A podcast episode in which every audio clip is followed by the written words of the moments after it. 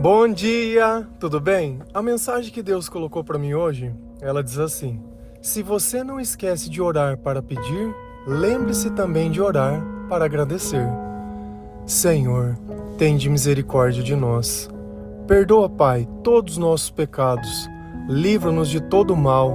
Nos afasta de tudo aquilo que não vem de ti. Nós agradecemos, Senhor, por mais esse dia, pelo alimento, pela palavra, pela presença.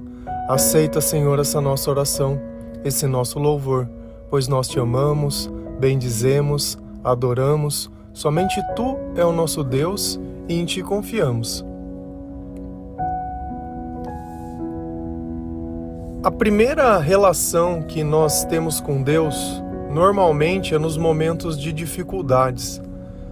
Quando ninguém mais pode nos ajudar, quando nós nos sentimos pequeno em relação ao mundo, quando as nossas esperanças elas já não existem mais, quando alguém disse que não tem mais jeito, que já não é mais possível, naquele instante a gente dobra os nossos joelhos, a gente abaixa a nossa cabeça, a gente se arrepende e a gente faz a única coisa que nos resta: orar. Pedindo para que Deus tenha misericórdia, para que Deus tenha perdão, para que Deus consiga salvar, para que Deus abra as portas e um monte de coisa. Naquele momento, a sinceridade toma conta de nós, enquanto as lágrimas tomam conta dos nossos olhos. E parece que a nossa alma é lavada, que uma paz inexplicável cai sobre nós.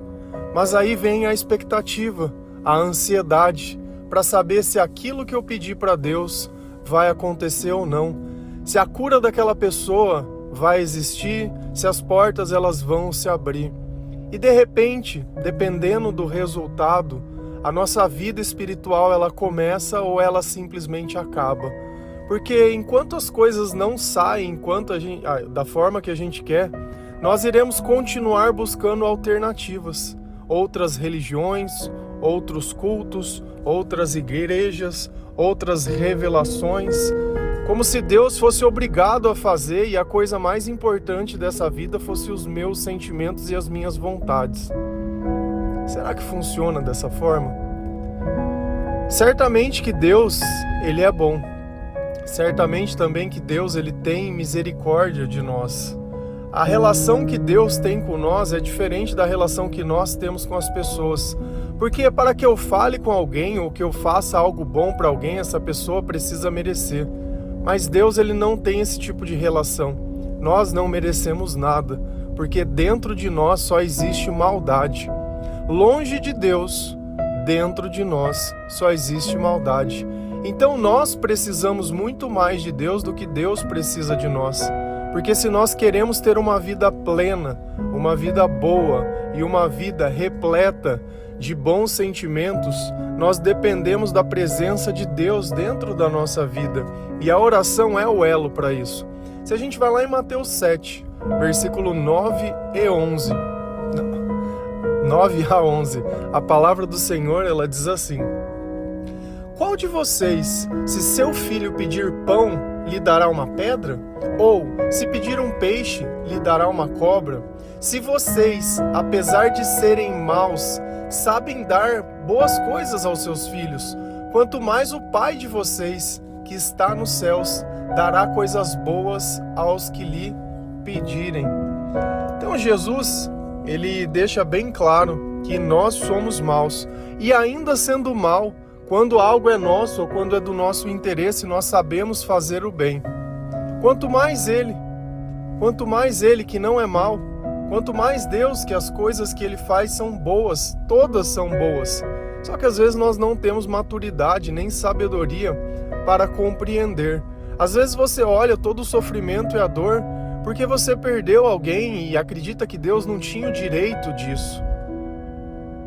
Aí vem a questão: por algum instante você agradeceu? Agradecer, você sabe o que é? Reconhecer. Você reconheceu que você tinha uma bênção na tua vida e agora você reclama que não tem mais a bênção que você tinha. Você nunca disse obrigado e agora quer cobrar porque perdeu algo. Será que você perdeu ou ganhou? Porque talvez você nunca tivesse tido isso e talvez nunca mais vai ter. E essa é a decepção que nós sofremos quando nós perdemos as pessoas sem saber o valor dela, sem dizer um te amo, sem poder dizer olha, muito obrigado. Por isso quando Deus ele entra na nossa vida, nós criamos a capacidade de distinguir as coisas. O que é bom é bom, o que é mal é mal. No passado nós tínhamos o costume de generalizar. Ah, você não faz nada que presta. Nada, mas não tem uma coisa boa. Até uma pessoa má consegue fazer boas coisas para seus filhos e eu não consegui ser pior do que a pessoa que Jesus ele usa de exemplo. Então olha que existe a bondade onde existe interesse. O único que faz o bem sem interesse, quem ama sem nada em troca, é Jesus. E é através dele que nós ganhamos essa característica que nós não temos. Então, uma coisa é fato: dentro de nós só existe o mal. E o bem ele só vai existir se Jesus estiver conosco. E aí você está ali pensando em constituir uma família, ou nas pessoas, nos seus filhos, e seja lá em quem for. Deus está com ele? Ah, Deus não está. Mal. Ah, mas está falando que faz para os filhos. A pessoa tem interesse em você? Exatamente isso. Então, se tiver interesse ainda, querendo criar alguma coisa, ela vai fazer alguma coisa. Por que, que todo relacionamento no começo parece que funciona? Porque a pessoa ela tem interesse. Então ela começa a fazer coisas e começa a querer agradar para ganhar confiança. Diferente de Deus, que ele diz a verdade sem medo de simplesmente você abandonar ele pelo que ele disse. No passado, a gente olha um exemplo de Jesus quando ele faz um sermão mais duro e as pessoas que o ouviam questionavam: mas quem pode ouvir uma mensagem tão dura dessa? Quem vai poder se salvar? E as pessoas começam a deixar de seguir ele, começam a abandoná-lo, e ele chega nos discípulos e pergunta: E vocês vão me abandonar? Pedro olha para ele e fala: Mas Senhor, Aonde vamos ouvir palavras de vida eterna? Onde vamos ouvir palavras de sabedoria? Pedro tinha o um entendimento que aquilo que Jesus dava, mais ninguém podia dar. E talvez seja isso que falta na nossa vida e na nossa oração. Conseguir reconhecer que essa relação que nós construímos com Deus, nada vai poder substituir. E que se fosse da vontade de Deus e que se fosse algo bom, o Senhor teria feito por você. Quando nós perdemos uma pessoa, nós não estamos perdendo ninguém. Nós tivemos ela o tempo necessário na nossa vida para que tudo isso pudesse ser feito, para que tudo pudesse ser construído e para que um sentimento de saudade pudesse habitar dentro de você. Então, ao olhar isso, você deveria agradecer. Obrigado, Senhor, por todos os anos que essa pessoa esteve na minha vida. Obrigado por me colocar nessa família. Gratidão. Gratidão reconhecimento. Só que será que alguma vez você orou isso? Talvez você olhe a doença e ache que a doença é o seu fim. Talvez seja o teu começo. Porque sem isso, talvez você nunca teria dobrado os teus joelhos, nunca teria acreditado, teria continuado na, na, rotina da tua vida, de limpar a casa, de fazer as coisas, e trabalho, e isso e aquilo, e reclamar de um e reclamar do outro, e tentar fazer dieta e não conseguir, e pegar no celular e não sei o que, e só vive preso nisso. Deus precisou tirar o foco, o foco de tudo aquilo que não era importante e colocou o foco no que é, que é a sua vida. E aí você percebeu que tinham coisas mais importantes. Isso quer dizer que você vai ser castigado? Que não.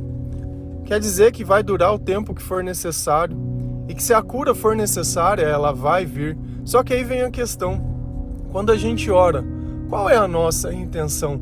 Então, se aqui está dizendo que Deus ele dá coisas boas e é só pedir, por que, que eu peço e Deus não faz? Pelas tuas intenções. Qual é a razão que você quer aquilo? É para honra e glória do Senhor ou é para você? Você pede para Deus te dar prosperidade. Você quer para quê? Pra você ter uma casa maior que da, do teu vizinho, para você demonstrar para os teus pais, ou seja lá quem for, que você é uma pessoa bem-sucedida, que você não depende de ninguém. É para quem? Qual é? Essas portas que você quer que sejam abertas, elas servem para quê? Para o teu ego, para tua vaidade, para que as outras pessoas elas tenham inveja, para receber elogios, para quê? Qual é o ponto de atenção? Se a gente vai lá em Tiago 4, versículo 2 e 3, a palavra do Senhor ela diz assim: Vocês cobiçam coisas, mas não as têm. matam e invejam, mas não conseguem obter o que desejam. Vocês vivem a lutar e a fazer guerra. Não têm porque não pedem. Quando pedem, não recebem, pois pedem por motivos errados, para gastar em seus prazeres. Essa passagem ela é muito importante. É muito importante. Porque ela é a razão da tua vida talvez estar como está. Porque enquanto você não coloca o teu coração no lugar certo, a bênção não cai, não adianta. É como se você esperasse chuva sem nuvens no céu. Existem coisas que precisam acontecer primeiro. Sabe qual é a primeira delas? O arrependimento. Jesus ele dizia: olha, arrependam-se, arrependam-se, tome consciência que o reino de Deus está próximo. Arrependam-se. Então esse é o começo de tudo. Eu preciso olhar para a minha vida e reconhecer que eu sou mal, que eu não sou tão bom quanto eu imagino e que qualquer coisa boa que eu fiz foi baseado nos meus interesses e não nos interesses de Deus. Pronto, já colocamos um início na nossa conversão e na nossa caminhada. Vocês cobiçam. Como eu posso cobiçar algo? Porque tem alguém ostentando ou porque eu tô vendo. A minha imaginação diz que aquilo é bom e eu quero aquilo. Você sabe o que levava o povo de Israel à idolatria todas as vezes? Eles ficarem olhando as outras nações e cobiçando. Porque eles têm rei e nós não temos.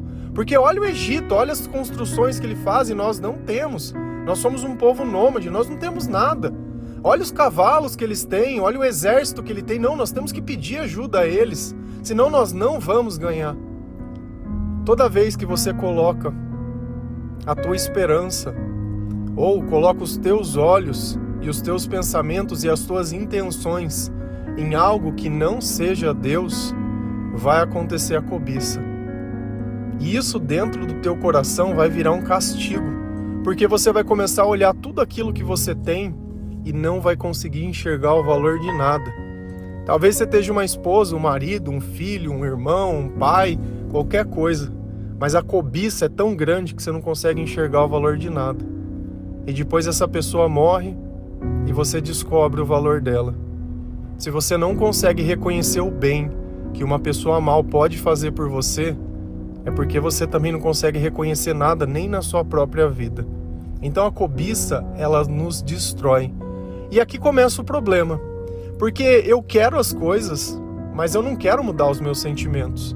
E olha o que o Senhor fala: vocês matam e invejam. Até onde você está disposto por alguém para reconstruir o teu casamento? Você vai no terreiro, vai acender vela, vai fazer macumba, pega uma galinha para matar e faz alguma coisa, e até onde você poderia ir? Vai lá e paga alguma coisa e faz e liga e pede oração e pede revelação. Até que lugar do esgoto você poderia descer?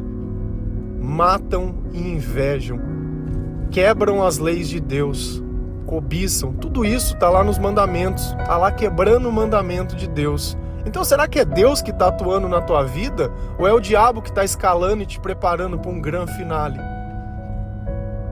Porque uma pessoa ela não pula de cima de um prédio porque ela quer voar. Ela pula porque ela já não tem mais mandamento para quebrar. Aí só falta destruir a própria vida. A missão já está cumprida, né? Já não tem mais valor, já não tem mais nada, porque Deus está tão longe da alma daquela pessoa que talvez você possa se questionar: ah, mas essa pessoa então ela vai para o inferno? Essa pessoa, eu não sei. Existe uma palavra em Romanos que ela diz o que pode nos separar do amor de Deus. Será a morte? Será os anjos? Será aquilo? Será aquilo? Eu não sei. Eu não sei qual é a relação da eternidade com essa pessoa, mas eu sei que no presente não era Deus que estava com ela. E nós temos que olhar que esse caminho é um caminho que todos nós vamos seguir. É uma tendência. Existem aqueles que admitem e aqueles que escondem. Mas sem Deus, os nossos pensamentos, eles não são bons. Os nossos sentimentos, eles não são bons. E quando você não suportar mais, você vai achar que você precisa ir no médico e vai querer tomar um remédio para você ficar chapado. E vai passar o dia inteiro. E eu não tô falando nada disso para menosprezar quem toma remédio, quem tem dependência, longe disso. Eu tô dizendo, olha, se você colocar Deus no lugar certo, você vai ver como vai ficar mais fácil as coisas. E talvez você não precise mais disso. Quando a gente coloca Deus no lugar, todas as outras coisas elas melhoram. É disso que eu estou falando. Ao invés de você encontrar um ponto para se vitimizar, como sempre faz, encontra um ponto para sua salvação. Mas não conseguem obter o que desejam. É claro, fazem tudo o que não deve ser feito, tentam sempre sozinhos e sem Deus. Ah, você pede para Deus, mas não tem paciência de esperar o um milagre acontecer, e aí vai você mesmo lá tentar resolver com as próprias mãos. Tem coisas que não adianta. Quantas pessoas não tomam o remédio e o remédio não cura? Quantas pessoas não vão no médico, não estão lá, não estão do jeito que tinha que estar, tá, não estavam de cinto e não estavam de não sei o que e não segurou? Porque tinha que ser daquele jeito. Tinha que ser, cada um tem a tua história. E se você fosse esperto, você teria pegado o tempo que você teve antes, teria completado a missão que você já tinha mas não, a gente sempre acha que tem mais tempo. Agora não adianta lamentar. Chega de martírio. Chega de ficar nem, nem, cara, toda vez que mimimi, mimimi, mimimi, só o tempo vai morrer assim. Vai jogar a tua salvação fora assim, pra hora que chegar lá na porta do céu descobrir que não vai dar certo, porque ah, porque só ficou reclamando. O que que você fez? Não fez nada, só reclamou. Vocês vivem a lutar e a fazer guerra. Ah, eu tenho que conquistar o meu espaço, eu não posso abaixar a cabeça, eu não posso fazer, não lutar e fazer guerra. Cara, se a tua atitude e o teu comportamento tem feito com que outras pessoas elas percam o controle, se as tuas palavras ao acusar alguém tiram uma pessoa do sério, meu, chega disso. Ah, mas tá me traindo. Deixa trair. Se a pessoa tiver que sair de perto da sua vida, ela vai sair, pronto, amém, acabou, Deus abençoe. Não é porque você fica que nem um gavião em cima que ele não vai deixar de fazer o que tiver que se fazer. Simples assim. Só que aí você cria um inferno dentro da tua casa, com teu filho vendo, tua filha vendo, criança vendo, vizinho vendo, e todo mundo vendo, e você acha que tá certo. A mulher sábia, ela edifica o lar. Ah, mas ele não ajuda. Você escolheu o diabo para viver dentro da tua casa, o que, que você tá reclamando? Quem que escolheu? Quem que foi lá? Quem que mandou mensagem? Quem que ligou? Quem que resolveu fazer? Quem que idealizou? Quem que não ficou olhando se tinha as palavras de Jesus? E muitas vezes somos nós que entramos num relacionamento sem Deus. Então vamos por Deus dentro da nossa relação. E eu não estou dizendo que isso esteja condenado, eu estou dizendo sem Deus não vai dar certo. Nada que a gente faz sem Deus dá certo. E aí vem a razão, porque nós pedimos e não recebemos. Não tem, porque não pedem. Ah, mas agora eu tô pedindo. Tá bom, tá bom. Quando pedem, não recebem, pois pedem por motivos errados. A intenção. Qual é a tua intenção? Para que, que você quer a cura? Para que, que você quer que Deus traga, abra as portas? Para que, que Deus faça isso? Para quê? Só que lembra sempre de uma coisa. Sempre. Na tua oração, se você estiver pedindo que uma pessoa ela volte para você, Deus não pode fazer isso. Deus não pode. Porque, vamos imaginar o contrário, que alguém orasse pedindo para que você ficasse com ela. E aí você estaria escravizado a viver com uma pessoa que você não gosta mais. Você ia gostar? Então Deus ele não vai ferir o livre-árbitro que a gente tem de escolher. Esse é o paradigma do amor. Que as pessoas têm que gostar porque elas querem gostar. Elas têm que amar porque elas querem amar. Para nós fica mais fácil amar porque Deus é amor. Então os nossos interesses estão baseados em Deus, nos ensinos de Deus, na sabedoria de Deus. E mesmo na nossa fraqueza, a força de Deus prevalece em nós. Mesmo na nossa maldade, a bondade de Deus prevalece em nós. Mesmo na nossa humildade e deficiência, Deus diz que nós receberemos honra e glória. Por quê? Porque nós estamos com Ele. Porque se fosse por nós, chega.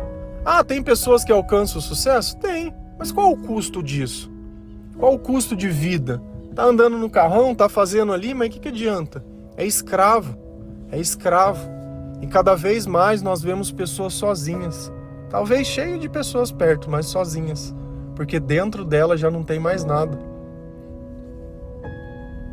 E o que, que nós tentamos fazer? Despertar as pessoas.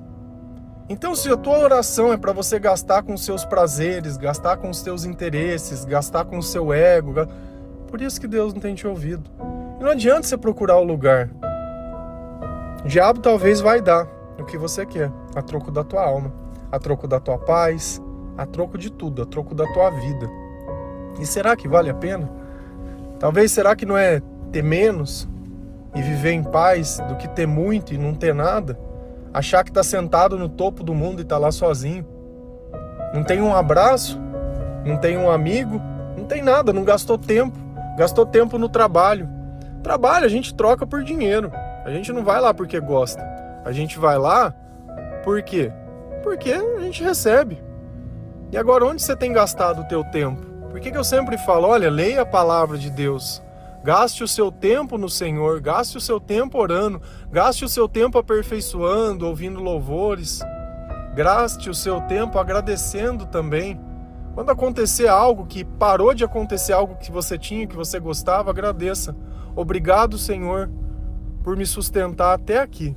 Obrigado por essa pessoa ficar na minha vida 30, 40, 50, 60, 70 anos. Obrigado, Senhor, Obrigado, obrigado, obrigado, obrigado, obrigado, obrigado, obrigado pela comida, obrigado pelo banho, obrigado pelo ar que eu respiro, obrigado pela oportunidade de viver.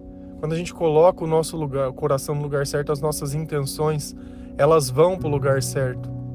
E aí fica mais fácil as coisas de serem percebidas.